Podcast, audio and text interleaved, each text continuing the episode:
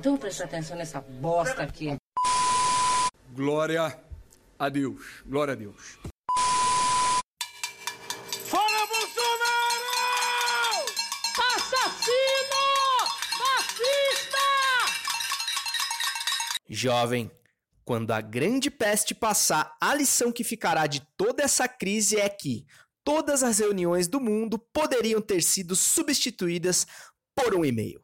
Começa agora o 16 episódio saudável de.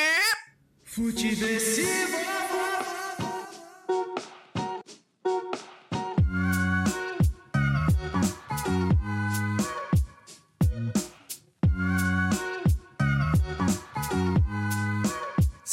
Seja muito bem-vinda, seja muito bem-vindo. Eu sou César Cartoon e esse é o Futiversivo 16, que chega com toda a esperança e a sagacidade necessárias para sobreviver à Brasileia dos novos tempos, um lugar onde a ajuda de custo para trabalhadores informais em estado de calamidade pública é de 200 conto, mais o álcool gel ungido custa 500. Glória a Deus! Que fazem! Vamos ter que financiar álcool gel se depender do seu Paulo Guedes. Lembrando que você pode, que você também deve falar com esse programa através do e-mail do Futiversivo, o futiversivo.gmail.com ou também de maneira mais direta, mais intimista até eu diria, lá através do meu Instagram, o arroba César Cartoon, Cartoon com U e M de Maria no final, abrasileirado assim, sempre lembrando. Lá você pode mandar o seu salve, pode mandar a sua crítica, o seu elogio também, por que não? E o Futiversivo é o e-mail para você destilar os seus dilemas existenciais mais profundos, textos mais longos em tempos de quarentena. Tempo é o que não tá faltando pra gente fazer esse tipo de reflexão, beleza? Falando aí em salve, eu quero mandar aqui os meus salves, já tão tradicionais, serei breve nos salves aqui, mas quero falar com o grande, grande meu brother e meu xará também, Paulo César, o pai da Elo, que é um ouvinte muito especial do Futiversivo, tá toda sexta-feira religiosamente lá com sua filhinha Elo, aguardando a publicação do episódio com toda a paciência que a sexta-feira exige. É, e ele tá sempre mandando feedback, sempre tentando divulgar, falar com as pessoas, e é um cara muito gente boa e que comprou o Futiversivo aí sempre que pode tá falando do conteúdo e tal. Isso me deixa muito feliz. Grande abraço, Paulo César. Tamo junto, meu brother. Salve também pro grande Léo Sui, que ainda tá no processo de recuperação, conseguiu fazer a cirurgia finalmente, mas tá tendo uma recuperação aí bem, bem complicada, um pós-cirúrgico aí muito dolorido, de muitas dores. Aliás, o Léo é o cara que tem convivido com dores intensas há muito tempo. Então, se você puder até mandar um salve lá pra ele no arroba Sui no Instagram, tenho certeza que ele vai ficar muito feliz. Agora ele tá voltando ali aos poucos às redes sociais, ele não tem condições muito ainda de, de ficar usando Instagram e tal, tá tomando medicação muito forte tudo mais, tá passando um drama ali o Léo Sui, drama da vida real, mas tá voltando ativo aos poucos para nossa alegria. Então mande seu salve ou mande simplesmente a sua vibra, a sua good vibes aí, a sua oração, enfim, a sua melhor energia da maneira que você crê. Uh, que mais? Falando em salve, ah, cara, tem um salve aqui todo especial pra minha comadre, minha amiga, Fernanda Perazzi, a grande Fernanda Perazzi, arroba Fernanda Perazzi que está fazendo residência lá no HU, no Hospital Universitário aqui de Florianópolis, ou seja, está na linha de frente do do vírus, né, cara, do, do, risco de contaminação, continua lá o seu trabalho a todas as pessoas ligadas aí de alguma forma à área médica que enfim, ainda estão que estão sendo fundamentais nesse momento. É, o nosso reconhecimento e o nosso agradecimento. E vou deixar aqui na figura da Fernanda, que tá, pô, preocupadíssima, tá? Enfim, vivendo momentos ali de muita tensão, mas tá fazendo a parte dela e se expondo a um risco necessário, diferentemente do nosso presidente, não é mesmo? A outra coisa, falando aqui do futiversivo, é, o futiversivo, cara, pode ser que seja aí uma das suas últimas opções aí de entretenimento, de conteúdo falando até do, da galera que ouve podcast, né? Tem muitos podcasts que é, sabiamente pararam as atividades nesse momento por podcasts que são gravados em estúdios, que exigem uma estrutura maior, que exigem o encontro do, dos participantes do podcast, caso de todos os podcasts de mesa cast, enfim, por exemplo, vários podcasts da Central 3, que é uma uma grande produtora de podcasts, teve que dar uma parada nas atividades. Alguns estão sendo feitos de maneira remota, outros não. Então, se você não ouviu o Futiversivo até agora, talvez seja, esse seja o momento e seja o momento também para você recomendar o Futiversivo a um, a um amigo, a alguém que ainda não conheça, porque o Futiversivo vai continuar, porque como você pode me ouvir e ver agora, hein, a partir de semana que vem, Futiversivo estará sendo filmado também e transmitido através das plataformas IGTV ou YouTube, enfim, não sei exatamente onde que eu vou, vou publicar, mas vou tentar fazer em vídeo também para ter mais uma forma de divulgação do podcast, fazer com que ele chegue a maior número de pessoas e de diferentes maneiras, né? Tem pessoas que gostam de assistir o conteúdo ao invés de só ouvir, então todas serão contempladas, então indique o Futiversivo aí a quem você conhece, porque será um grande parceiro aí nesse momento de quarentena e de muita resiliência. Mas falando do programa de hoje, mais especificamente, o programa está sendo gravado em 20 de março de 2020. Se você não achou que ia ter futebol no Futiversivo por motivos óbvios de falta de futebol no mundo, não é mesmo? Você achou errado, otário. Inclusive, como prometido, teremos hoje a estreia de um novo quadro que já vem com um cheiro de naftalina e de mofo de fábrica, que é o Pitadinha Histórica, exclamação, do grande Cláudio Campos. Mais à frente falarei aí do quadro. É um quadro que nos permitirá, entre outras coisas, vivermos as emoções de Corinthians e Palmeiras, clássico que seria realizado no próximo domingo, dia 22 de março, e que não será por motivos de força maior, a gente sabe. É, e além da estreia do Pitadinha, tem um quem indica precioso aí com o creme do futebol em tempos de quarentena e algumas outras dicas de conteúdo paralelas aí, não menos importantes. Mas, além disso, o Futiversivo de hoje, ele é mais do que colaborativo, é um Futiversivo global, feito com participações de diferentes lugares do mundo. Sim, o Futiversivo conta com correspondentes internacionais do garbo de Maria Lina, minha queridíssima cunhada, que tá fazendo mestrado lá em Barcelona e vai dar o seu relato aí, cara, sobre o dia a dia lá na Europa, no epicentro do, do, do vírus, né? E eu, eu colhi alguns relatos. Tem o relato da Nina e depois vocês vão ouvir o relato da Amanda, que é a minha prima, minha prima por parte da minha mulher, minha queridíssima Betina Madeira, que está, para minha alegria, de home office, é, protegida aí. Mas a Amanda mora nos Estados Unidos, então eu vou colocar dois, dois relatos aqui. Primeiro da Nina lá da Europa e depois da Amanda, pra gente ter uma ideia do que tá acontecendo por lá, dos cuidados, do, do dia a dia, da rotina das pessoas. Até porque nada melhor do que a gente saber o que tá rolando lá, pra gente saber o que vai rolar aqui nos próximos dias, porque o Brasil é o resto do mundo amanhã, certo? Então, Nina, me diz aí o que, que você tá fazendo em Barcelona, o que, que tá dando para fazer ainda e qual que é o seu panorama geral acerca desta pandemia. Vai lá. Oi César, oi pessoal do Futiversivo. Aqui é a Nina, diretamente de Barcelona, trazendo umas notícias para vocês de o que o futuro os aguarda. É, acho que aqui a gente está uma semana né, à frente do, do boom do coronavírus aí do Brasil. Então, por aqui, o pessoal já está trabalhando de home office faz uma, algumas empresas até duas semanas. E hum, o decreto mesmo de alerta vermelho aqui, de, de fechamento dos estabelecimentos e tudo mais, foi no último sábado. Então a gente vai completar uma semana já de que tá né, realmente tudo fechado, em estado de alerta. O que continua aberto aqui é padaria, farmácia e supermercado. Esses lugares estão respeitando é, um número de pessoas máximo por vez dentro de cada estabelecimento.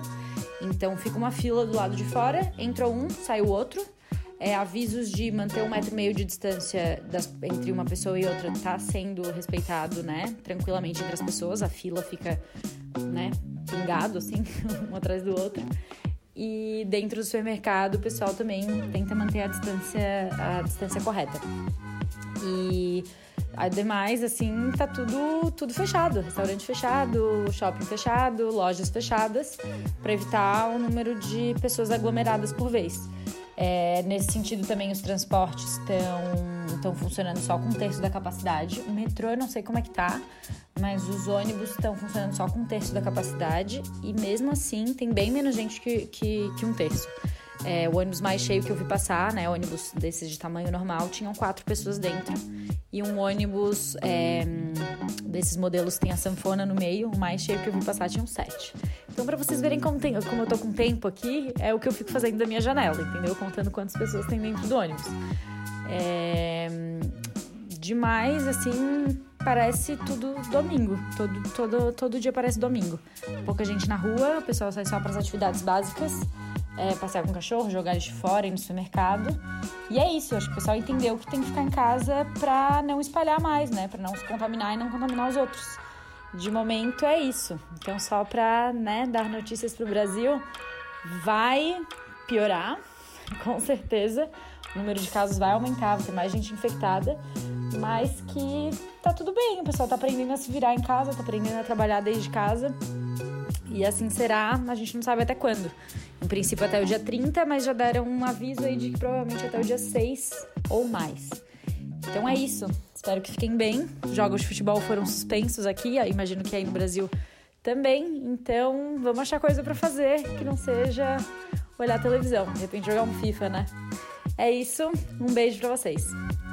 É isso aí, valeu Nina, muita calma nessa hora aí em Barcelona. E, bom, a Nina tá fazendo mestrado em Barcelona já tem mais de um ano, enfim, que ela tá lá. E basicamente o que ela tá falando é o que a gente vê gradativamente acontecendo no Brasil, né? Salvo, salvo aí algumas exceções ainda das pessoas que ainda não entenderam a gravidade da situação e seguem tentando manter uma vida, abre aspas, normal e prejudicando muito a questão do combate à, à propagação do vírus, né? Enfim, é uma coisa que está acontecendo gradativamente, muito mais lenta do que deveria estar acontecendo, mas eu acho importante a gente ver um relato de, de um país que está à frente, tanto no sentido da transmissão quanto das providências, e nada melhor de, do que a gente ouvir quem tá vivendo isso na pele, né? É, então vamos para um, um segundo áudio aqui agora dos Estados Unidos, a sucursal americana do Futiversivo, que é da Amanda, cara. Amanda também, prima da, da Betina, da minha mulher, que vive há muitos, muitos anos lá nos Estados Unidos. No, numa pequena cidade ali de Massachusetts, a, a Birigui americana, e que também vai falar um pouco do relato dela. Pelo que a gente pode perceber aí a situação um pouco mais preocupante nos Estados Unidos até, pelo menos pelo, por esses relatos que eu colhi. Então, vamos ver o que, a Amandinha tem a dizer pra gente. Diz aí, Amanda! Então, aqui onde eu moro, nos Estados Unidos, uh, eu moro aqui no norte dos Estados Unidos, em Massachusetts. No meu estado, um, eles fecharam as escolas uh, até 7 de abril, pelo menos até 7 de abril, no mínimo. Uh, lojas e shopping estão fechados, pessoas estão uh, trabalhando em casa. supermercados ainda estão abertos, mas quase não, não tem nada. não tem quase nenhum papel higiênico, pão, carne, coisas assim também. É, tem bem pouco. Também fecharam as uh, academias e coisas assim. Tem pessoas que estão trabalhando de casa, tipo meu irmão que é engenheiro, ele está trabalhando em casa. Uh, porque eu trabalho com idosos, eu ainda tenho que ir pro trabalho. A minha irmã, ela trabalha é, tipo um assistente de cirurgia oral, de, assim, de dente. E também ela está sem trabalho eu tenho vários amigos que trabalham em restaurantes que perderam assim o trabalho deles por agora. Então fica dá, dá um pouco de medo assim de ver as pessoas assim, que não, não vão ter dinheiro por causa que não pode ser, não pode trabalhar.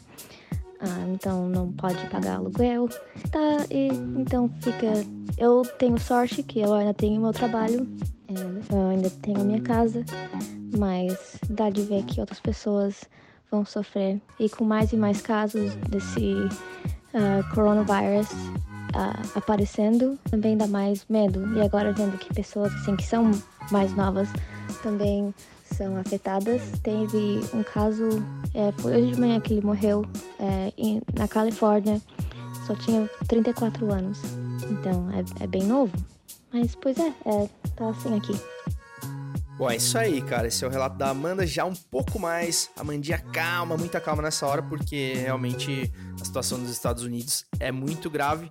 Você vê que ainda tem o agravante dela trabalhar com idosos, ainda que é o, o grupo de risco. Então, imagina todos os cuidados que ela, que ela precisa tomar, enfim, até para não contaminar outras pessoas. Situação delicadíssima, pessoas jovens, muito jovens, morrendo. A gente sabe que a Nina falou ali de um perfil ali é, de Barcelona, mas a gente sabe que tem uma outra parte, principalmente na Itália, onde o número de mortes é muito, muito grande.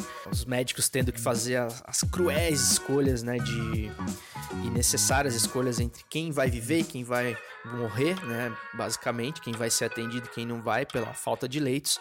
Então, talvez é, che tenha chegado aqui no Brasil a, o nível de conscientização que a gente precisa ter para que a gente possa minimizar o estrago. Ainda está longe do ideal, até muito por conta da, da postura das autoridades, né, que demoraram demais para tomar as providências e para alertar a população e para levar a sério é, os alertas das autoridades mundiais.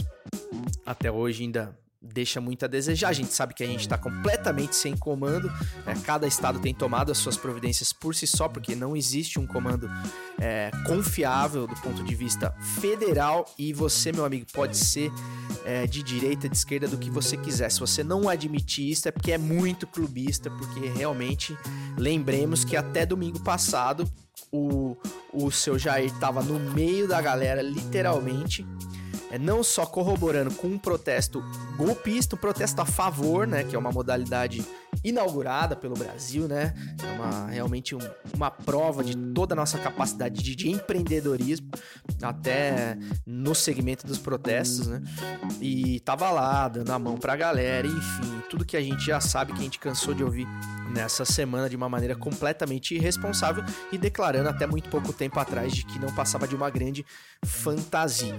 Quando realmente a água bateu na bunda, é, ele perdeu dias aí preciosos sem tomar nenhuma providência e o que é e o fato que a gente vê a cada dia que ele realmente não sabe o que fazer, como lidar com essa situação, porque não devia estar ocupando o cargo que ocupa. E consequência disso, ou não, é, essa semana tivemos aí a, a, saída do armário, finalmente, das panelas é, tão empoeiradas aí desde 2016. Finalmente elas deram o ar da graça nessa semana e eu participei com orgulho dos protestos. Acho que eles são muito e muito válidos. Acho que eles vão, acho que eles viram numa crescente, apesar da, da tentativa patética do, do da prole do presidente e do próprio de tentar, inclusive, concorrer com os protestos. É, com, em mais uma tática nefasta de, de tentar burlar as manifestações marcando outras, fazendo com que o gado tente confundir a, a natureza dos protestos, mas não há de ser nada, seu presidente, porque a, o grosso da população tem sido bem escutado e acho que fica bem claro de que lado que as pessoas estão. Mas o que me imputece também nos protestos, que eu acho super legítimos, é que os panelaços ocorreram tardiamente, primeiramente, eles deveriam ter começado lá por 1 de janeiro de 2019, mas eles só começaram a rolar, coincidência ou não, quando a coisa começou a doer no bolso dos seus Faria Limers, dos Santa Ceciliers, dos Vida Madaleners, dos Copacabaners, coincidentemente na semana em que o dólar atingiu finalmente a marca histórica de 5 talques. Parabéns sempre ao Paulo Guedes por esse feito histórico.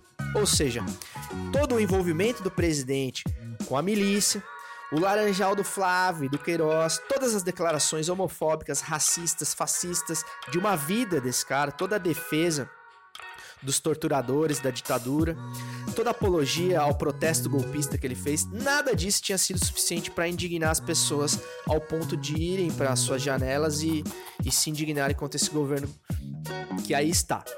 Só na hora que começou a doer no bolso é que milagrosamente as panelas saíram do armário.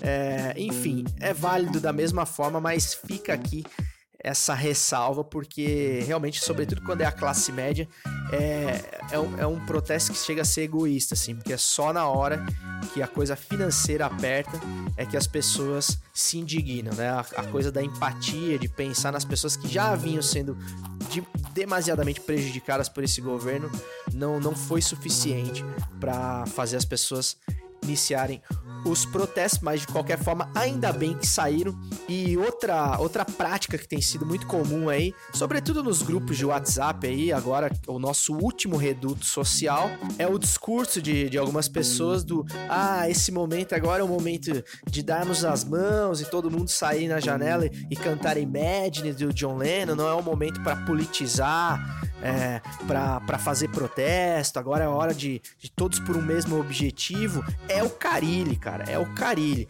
Todo protesto, desde que feito de uma maneira responsável, sem colocar a, a vida de ninguém em risco, sem ter nenhuma atitude imbecil e irresponsável, como foi o do último domingo, por motivos que a gente já falou aqui, que todo mundo tá cansado de saber, é mais do que legítimo sim, e não há momento mais propício porque inclusive as, as atitudes tomadas pelo governo tardiamente só saíram porque as pessoas começaram a se manifestar. Esse governo que só pensa nele mesmo só começou a se coçar para tentar fazer alguma coisa, mesmo que de maneira completamente atabalhoada, desorganizada e de maneira ineficiente, priorizando empresas aéreas, priorizando os empresários, cortando jornada pela metade, dando o direito dos empresários cortarem jornada pela metade e os salários, e dando a grata né, bonificação de 200 reais para quem é traba trabalhador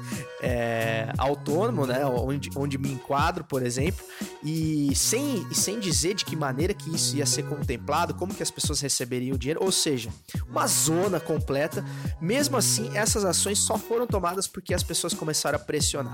E política é assim, meu brother. Ele só vai tomar atitude na pressão e no medo de perder popularidade. E é assim que esse governo tá agindo. Então os protestos são sim muito bem-vindos e você deve, e se assim quiser, né, ter o direito de, de se manifestar da sua janela e da maneira mais responsável possível, desde que não coloque a vida de ninguém em risco.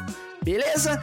Dito isso, meus amigos, até porque é, existem algumas lições deixadas aí pelo, pelo coronavírus, como disse a Amandinha, que é o seguinte: que o estado mínimo, como defendem os liberaloides de YouTube, de Instagram, de palestras do TED, não funciona.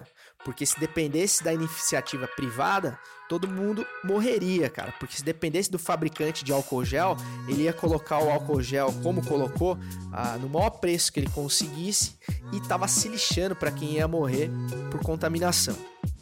E iniciativa privada não, não atende o interesse coletivo, então mostra a necessidade sim de um Estado regulador do, dos preços, enfim, de tudo, porque a partir da a, a lógica do capitalismo é, é, é, é, o lucro, é a competição, é a ganância. Então, meu amigo, num momento como esse, precisa haver um Estado regulador, quer vocês queiram, quer não.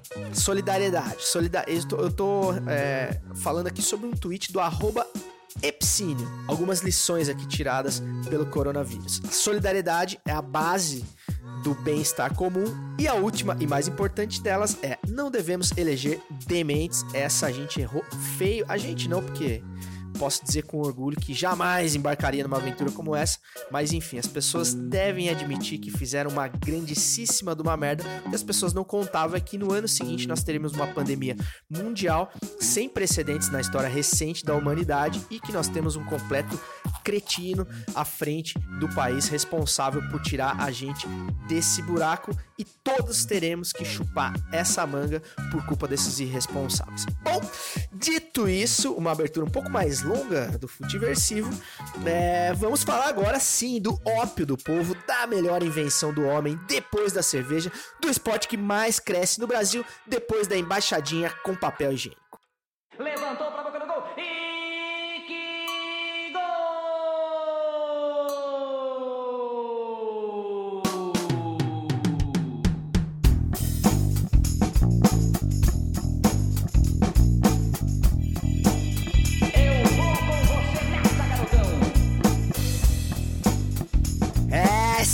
as bênçãos do mestre Osmar, o maior de todos, que eu lamento demais a ausência de eventos esportivos aí mundo afora. Uma situação completamente sem precedentes na história da humanidade no pós-guerra, como já havia dito.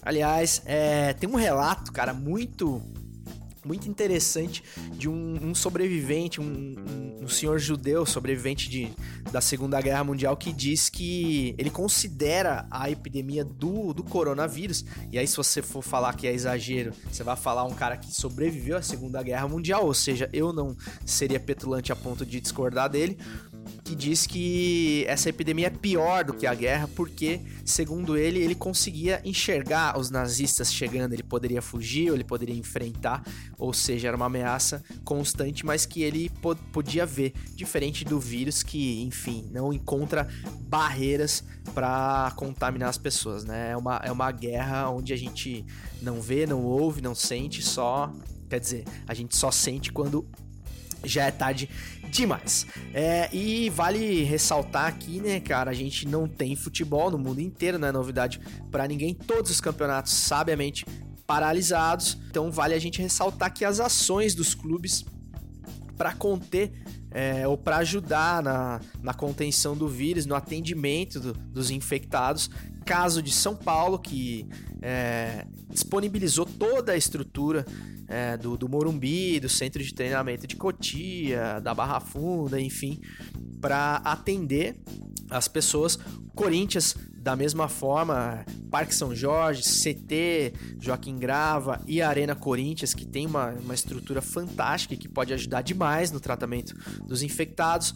O Bahia, que não, não me surpreende nada, né? A diretoria do Bahia sempre mandando muito bem, tomando a frente desse tipo de ação. Atlético Paranaense também. Ou seja, os clubes de futebol podem fazer um grande serviço porque os caras têm estruturas é, maravilhosas, né? Que poucos hospitais têm é, para atender as pessoas, né?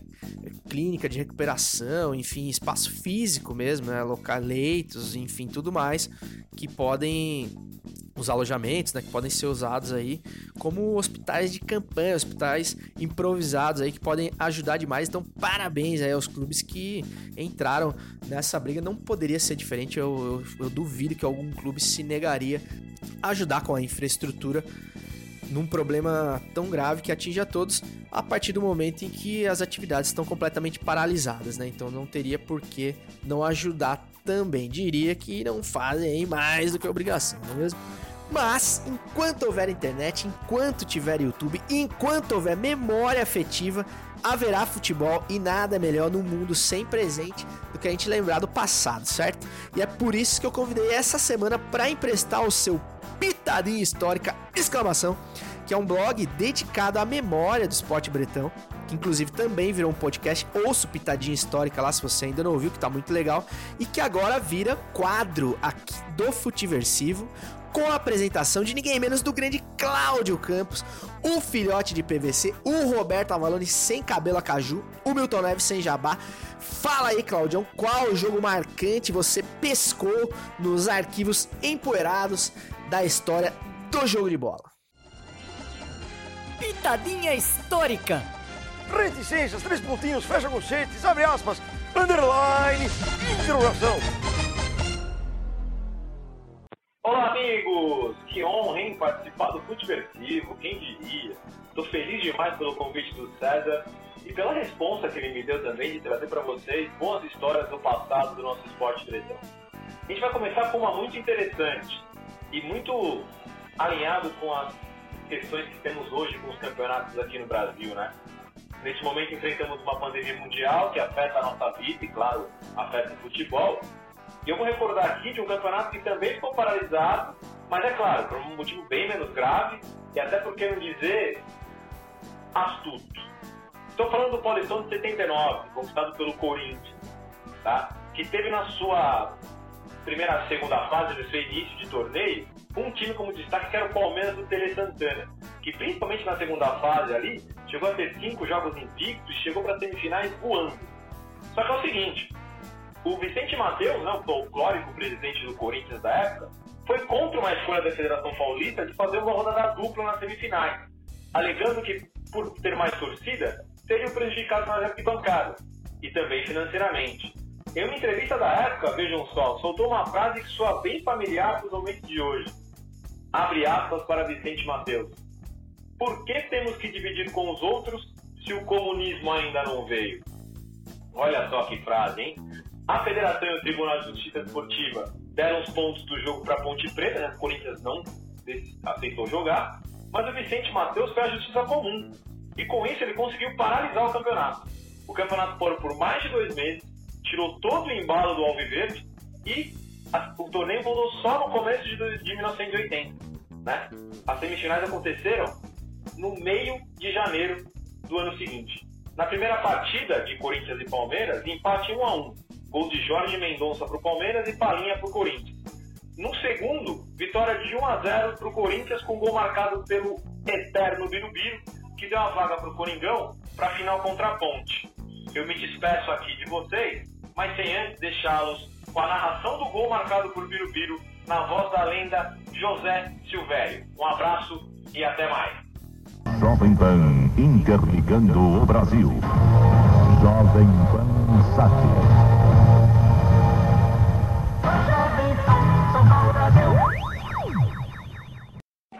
Cobra pra boca do gol, fechado, espalma, volta pra Palinha, pra Birubiru, tocou, vai entrando, é gol! Gol! repito,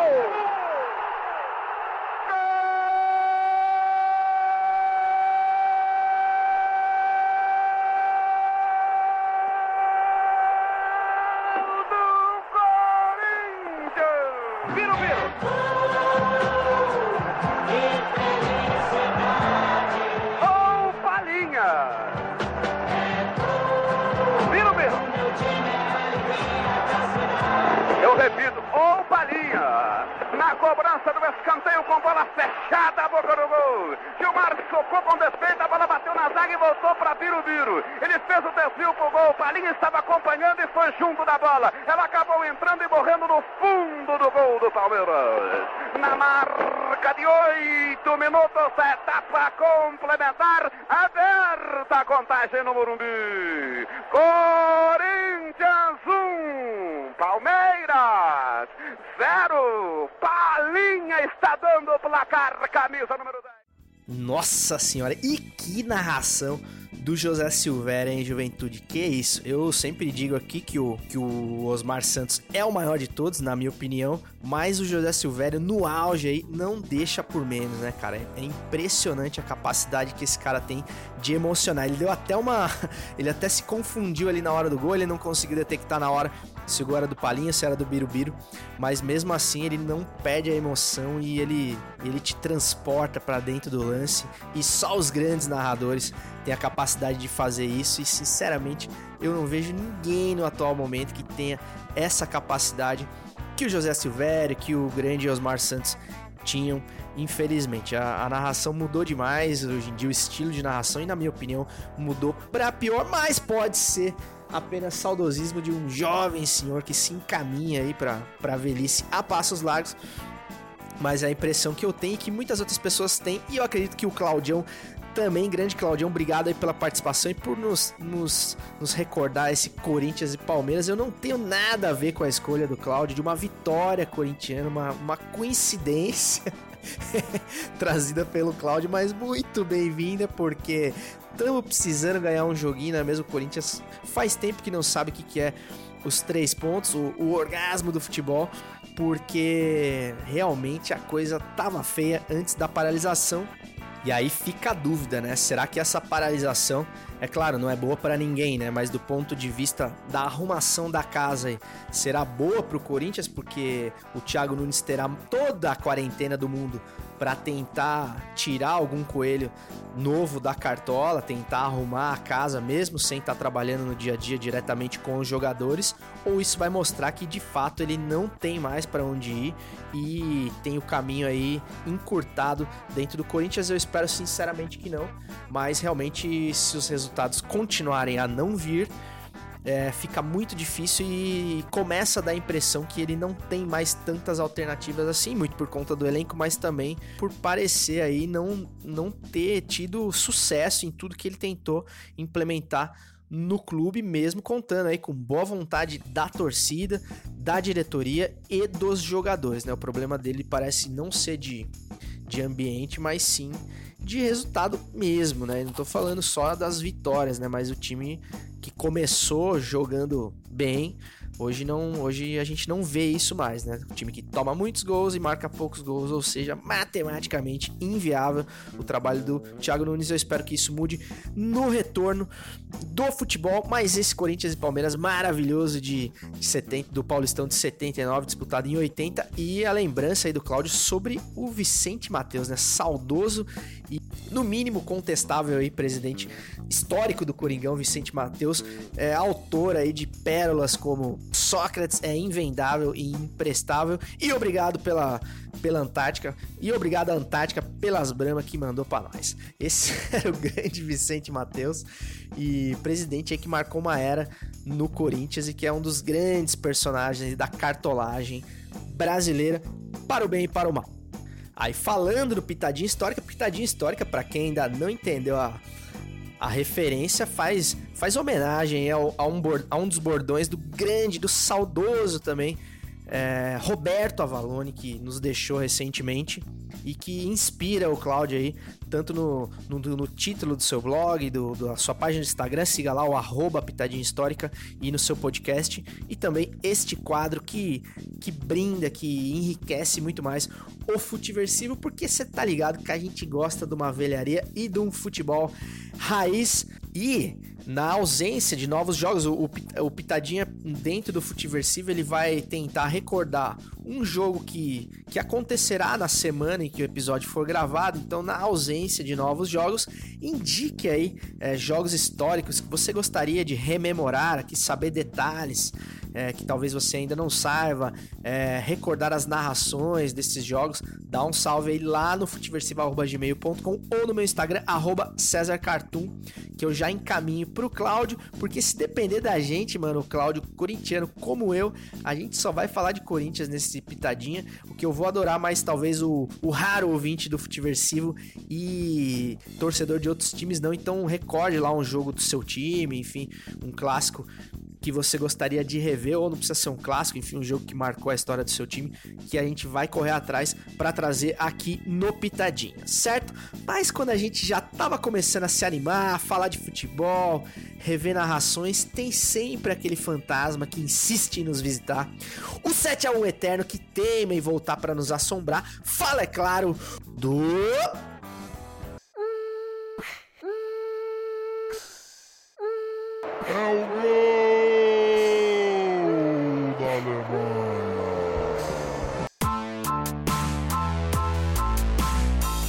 Justiça permite que igrejas de Silas Malafaia continuem abertas durante pandemia. Perdoa Deus, porque eu não consigo. A justiça negou o pedido feito pelo Ministério Público para suspender cultos nas igrejas do pastor por perigo de contaminação de fiéis com o novo coronavírus. Bom, zero surpresa, né, cara? O total de zero pessoas surpresas mais uma atitude escrota do, do, do monumento à estupidez humana chamado Silas Malafaia, né? Esse cara realmente ele dá provas vivas de que o termo cristão realmente foi completamente deturpado por uma horda de pessoas muito da muito, mas muito mal intencionadas e de, de intenções realmente para lá de nefastas o Silas Malafaia definitivamente não representa a, a comunidade evangélica brasileira, né? De maneira nenhuma generalizo. Tenho um máximo respeito aí pela crença de todo mundo e pelos evangélicos também, mas esse cara é um, é, diria que ele é um câncer realmente frente à igreja evangélica, porque ele representa o que há de pior, o que há de mais ganancioso, o que há de mais cínico no ser humano. E ele acaba de dar mais uma prova disso no momento onde, né? Deveríamos estar nas janelas cantando Imagine e tal, ou até um hino é, cristão, por que não?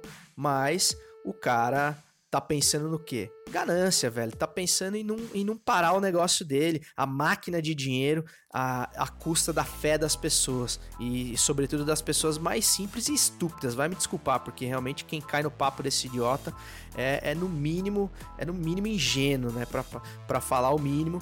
E realmente não tem outra explicação. Existiria, existem N outras maneiras de você continuar é, falando com as pessoas, como um podcast, como um, as lives que ele, que ele usa para se comunicar, inclusive para dar esse comunicado, as pessoas poderiam continuar sendo assistidas espiritualmente, como ele disse aqui na, na matéria, é, como ele justifica né, o ato de continuar com as igrejas abertas, com os templos abertos. Mas, enfim, e outro e por outro lado, falta o poder público, né, cara? Falta o, o seu Sérgio Moro, capacho do presidente, tomar uma atitude, né, cara? Por que, que, essa, por que, que todos os comércios têm que fechar? Por que, que os shopping centers têm que fechar? Por que, que todos os, os, uh, os lugares de encontro têm que fechar e a igreja do Bonitão tem, pode continuar aberta? É falta de, de poder público para chegar lá e lacrar tudo e multar quem insistir em abrir. Só que a gente sabe que a banda toca de outro jeito, porque existem outros interesses, a bancada evangélica e é, o eleitor evangélico é uma, é uma das bases de sustentação desse governo, então é, seguramente ele não quer se indispor com essas pessoas. E o Silas Malafaia é um cara que o governo não quer criar nenhum tipo de conflito, mesmo que isso custe vidas humanas, mais uma vez, essas pessoas estão colocando os interesses pessoais, popularidade, interesses eleitorais e grana acima da, das prioridades do momento. E ainda tem gente que quer vir falar que a gente não pode se manifestar é, diante desse tipo de atitude, né? E eu coloquei o Silas Malafaia aqui como, como monumento à estupidez humana, mas a gente tem outros exemplos, inclusive no futebol, né, cara? E vou ter que falar dele, é o cara que eu mais persigo aqui nesse podcast, que é um personagem emblemático pra gente explicar essa situação, que é o seu Renato Portaluppi, o mais conhecido como Renato Gaúcho pro restante do Brasil, né? O Renato deu todo um discurso sindicalista, eu diria, é, na, na última coletiva, depois do último jogo do Grêmio, falando de todos os perigos, que cercava os jogadores, que os jogadores eram seres humanos, que ele não, eles não poderiam estar sendo colocados numa arena, literalmente, para continuar disputando os campeonatos, correndo todos os riscos de contaminação. É, chegou a, a, a, cogitar ali até uma, uma greve dos, dos profissionais do futebol. Fato que, que teve apoio de, de, de da opinião pública, né? Todo mundo achou muito legal a atitude do Renato em defesa dos jogadores e, e, de todos os profissionais ali que ficam na beira do campo, jornalistas, enfim, massagistas, roupeiros, enfim, todo mundo que tá ali é, na produção do espetáculo futebol. Mas aí na mesma semana o seu Renato Gaúcho é visto no Rio de Janeiro abraçado com seus com seus parças de futebol e jogando futebol na praia. Aí fica difícil, né, Renato Gaúcho? Puta que me pariu, cara. Ajuda a te ajudar, né? Como é que você me dá uma dessa? Uma atitude ridícula, uma atitude realmente do cara que é um moleque velho, cara. O Renato Gaúcho é moleque velho. Não tem outra coisa, não tem como definir esse cara de uma outra forma. Ele realmente é um personagem que, que simboliza esse brasileiro padrão, né, cara? Que, que a gente se enquadra, né? Tipo assim, o cara acha que a quarentena é férias, né?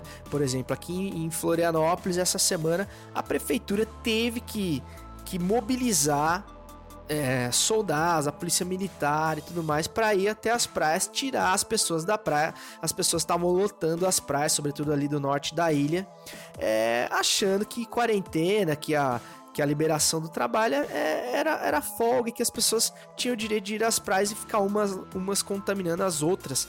É, assim, cara, é uma atitude tão bizarra que eu não tenho nem como classificar. É, Floripa vive aí o finalzinho do verão, da temporada, muitas pessoas de fora, enfim, turistas, frequentando sobretudo ali o norte da ilha, onde tem os grandes balneários que ficam lotados de gente, que ficam lotados de pessoas nessa época, mas as pessoas literalmente estão cagando por a pandemia, cara. Essas pessoas têm uma atitude egoísta, completamente fora dos padrões é, de, de empatia humana, né, cara? Assim, e, e, essas pessoas precisam ser o quê? Precisam ser multadas, precisam ser punidas por uma atitude que é completamente estúpida, né? E que não, não, não custará só a elas, né? Se as pessoas pudessem arcar com as consequências dos seus atos, apenas elas, seria ótimo, assim, a gente faria uma seleção, uma espécie de seleção natural, assim, né? Então você quer fazer isso, então você vai se fuder, aí você vai entender o tamanho da gravidade do que você tá fazendo. Mas infelizmente não é assim, essas pessoas vão, vão se contaminar e vão contaminar outras pessoas e vão agravar o problema. E o Renato Gaúcho é um símbolo disso, né, cara? É o, é o que ele fez. Ele acha que, que os cuidados, que a quarentena é pros outros, né? Ele, na qualidade de, de grande ídolo, de, de técnico do Grêmio, ele acha que tudo bem ele ir pra praia e dar um péssimo exemplo e ficar jogando futebol e depois de ter dado um discurso como o que ele deu, né? E a gente, eu me coloco nesse lugar também, cara. A gente tem uma grande dificuldade de entender a gravidade das coisas, né, cara? Talvez por a gente não ter vivido episódios históricos marcantes, como sei lá, a Segunda Guerra Mundial, é, em terras brasileiras, literalmente, né? É, então a gente realmente demora demais para cair a nossa ficha, né? Eu semana passada mesmo tava aqui todo pimpão no, no, no, podcast falando que eu ia jogar minha bola no sábado. Joguei bola, comi churrasco, fiquei perto de outras pessoas. Aliás, joguei demais sábado passado. Se eu tiver, se for a última partida da minha carreira, eu vou encerrar minha carreira muito feliz porque realmente joguei bola e não tenho provas aí materiais e magéticas, mas ficará na minha memória e dos que ali estavam. Mas assim, cara, irresponsável pra caramba. É claro que a gente ainda tinha um funcionamento aparentemente normal dos clubes, enfim, do clube onde eu estava jogando e dos comércios e tudo mais, mas já era para eu ter me ligado. Tinham pessoas, inclusive, como, como faço parte da categoria subópta, a mesma categoria do grande Ale Oliveira, mestre da resenha, é, tava ali em contato com pessoas mais idosas e tudo mais, e dando mole, cara, dando mole. Mas a partir do momento que a recomendação foi feita e que as pessoas foram orientadas a ficar nas suas casas, as pessoas que tem o privilégio de poder fazer isso, como eu, cara, caiu a ficha e vamos ficar em casa, né? E desde, desde esse dia não saí mais de casa apenas para ir no mercado e comprar os itens, né, de, de, sobrevivência, que na minha opinião é muito menos papel higiênico, que é muito mais cerveja, certo? Mas é, as pessoas, cara, tem muita gente que ainda não, não se ligou e que não tá fazendo isso. E isso prejudica demais a, a situação. E claro, né, meu, tem o outro lado, que é o das pessoas, sobretudo nas grandes cidades. Vou dar o um exemplo de São Paulo aqui. É, tem os meus brothers ali do Cachorro de Feira, que é um baita de um podcast também, vocês precisam ouvir que são, são pessoas que, cara, tem a realidade do, do, do, periférico paulistano, né? O cara mora muito longe do trabalho, é, depende de vários tipos de transporte público, ônibus, metrô, enfim, é, van e tudo mais, todas os, as aventuras que o cara vive di, diariamente para chegar no trabalho. E essa galera tá tendo que trabalhar, cara. Então essas pessoas não têm escolha, elas estão tendo que literalmente se jogar ao encontro do vírus, né? Vi até um relato do, do grande Newton Marcondes dizendo que, cara, ou é isso ou é deixar a família dele passar fome, cara. O cara tá tendo que defender o pão de cada dia dele, até porque não existe ajuda do poder público, não existe uma uma atitude mais drástica no sentido de financiar realmente a vida das pessoas enquanto a gente vive esse momento de pandemia, né? Essa é a atitude que você espera do poder público, é tipo assim, cara, é abrir o cofre e pegar o que tem, raspar o cofre e, e literalmente distribuir para as pessoas poderem ficar em casa, mas sem passar fome, né? Porque como a eu se eu tiver que escolher entre pegar um vírus ou, ou deixar minha família morrer de fome, cara, eu vou para cima e vou atrás do sustento da minha família. Então compreendo completamente o que essas pessoas estão fazendo. E é nessa hora que a gente precisa do Estado regulamentando mais uma vez isso porque essas pessoas vão ser contaminadas, vão contaminar outras pessoas, ou seja, uma hora não vai dar pra gente ficar escondidinho dentro de casa e o restante da população, os mais pobres, os moradores em situação de rua, pessoas que não têm condição mínima de higiene, é, numa realidade paralela, cara. A gente tá literalmente no mesmo barco e se nenhuma atitude for tomada nesse sentido, as pessoas é, vão chegar no momento de caos, onde, enfim, invasão. De, cara, tô, tô traçando aqui um, um, cenário catastrófico, mas que tá perto de acontecer se realmente atitudes vindas de cima não, não ajudem a, a estancar essa sangria, né? Então as pessoas, prova disso é que as pessoas estão tendo que continuar estão tendo que sair das suas casas e entrar no metrô absolutamente lotado para ir trabalhar e não tem home office para essa galera, cara. E não é à toa se você tá recebendo seu seu iFoodzinho em casa é porque tem algum cara na rua fazendo esse corre para você. E é isso que a gente precisa pensar e é isso que preocupa demais.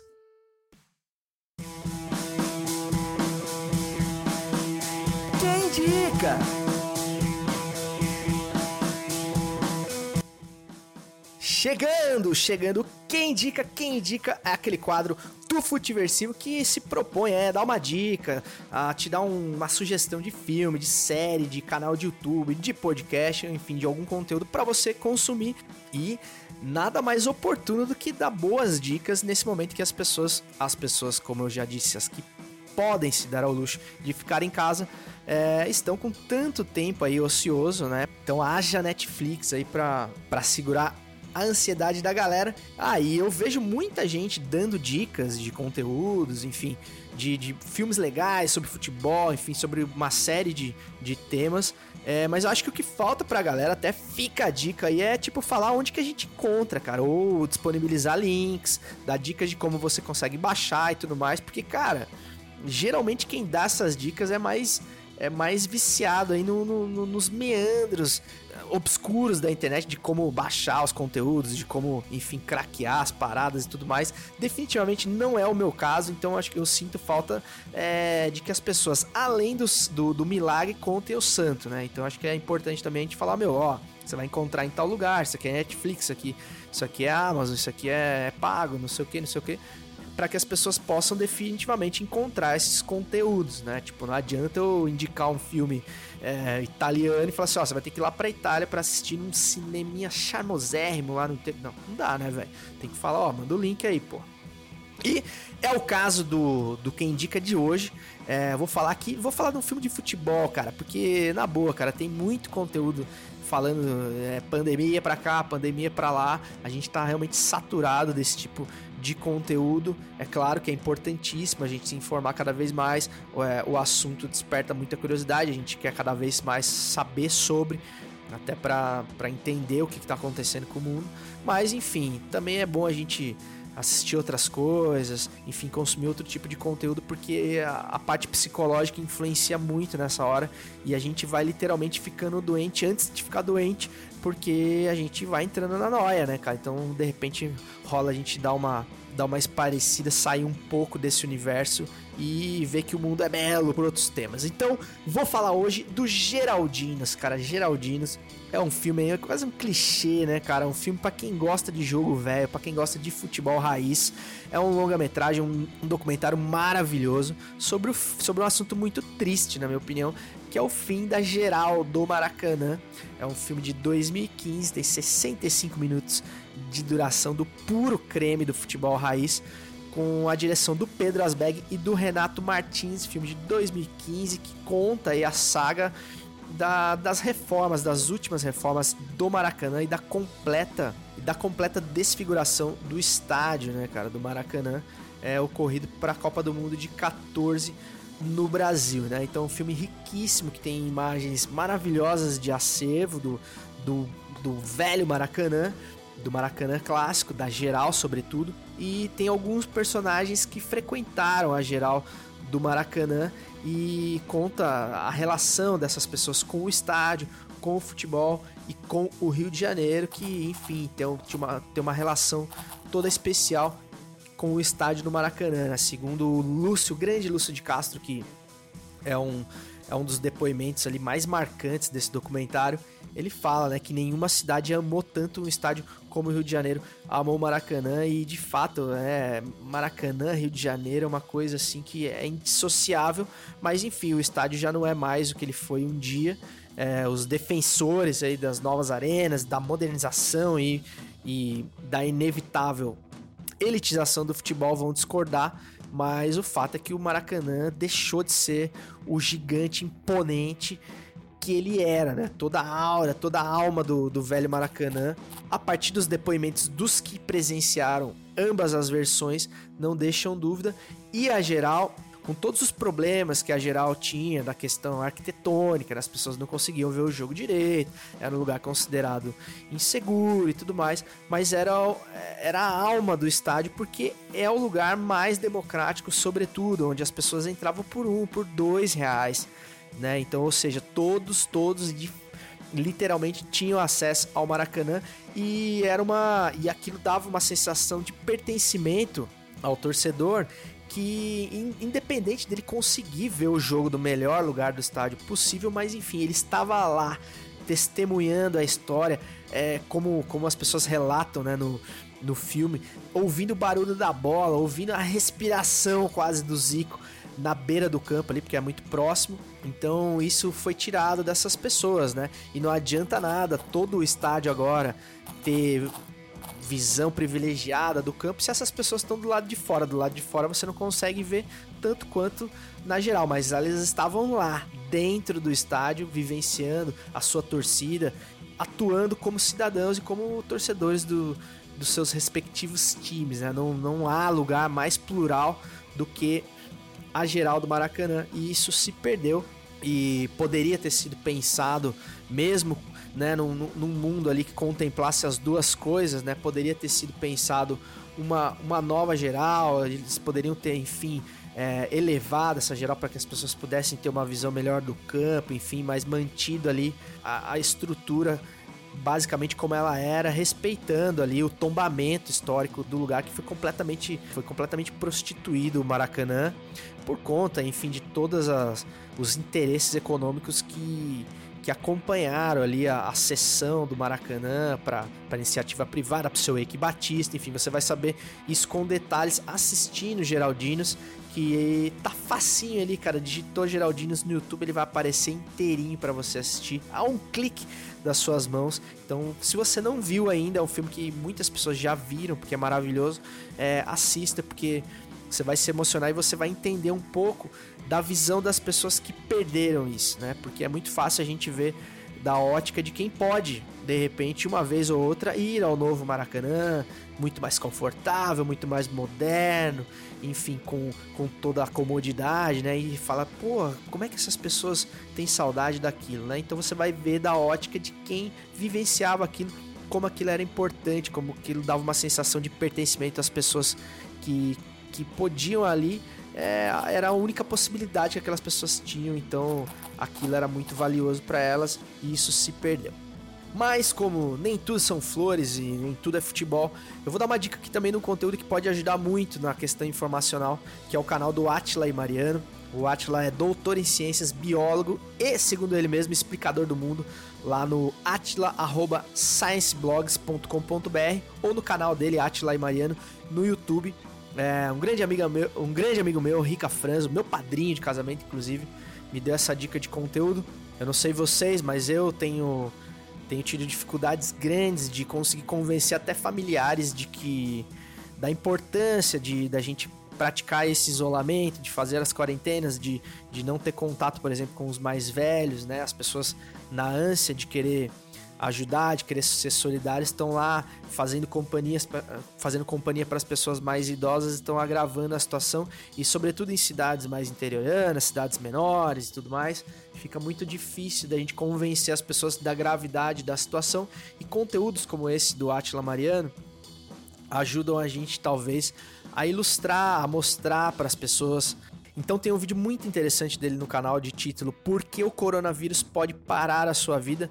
É, eu não vou ficar entrando aqui no conteúdo do vídeo, mas assista lá, cara, porque vale muito a pena. É um cara que tem credibilidade para falar, um cara que se debruçou sobre o assunto e pode dar uma opinião aí mais embasada.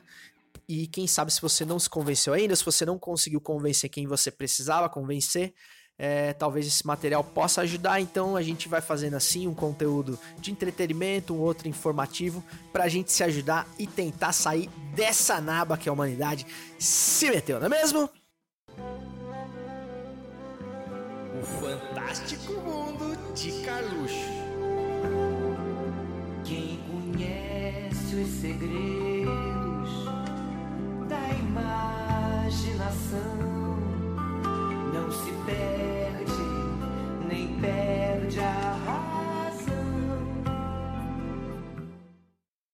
abre aspas, pro Carluxo.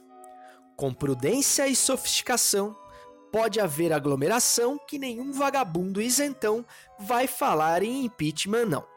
Rimou, exclamação e fecha aspas para esse discurso estadista do nosso querido Carlos Bolsonaro, que ilustra o fantástico mundo de Carluxo de hoje.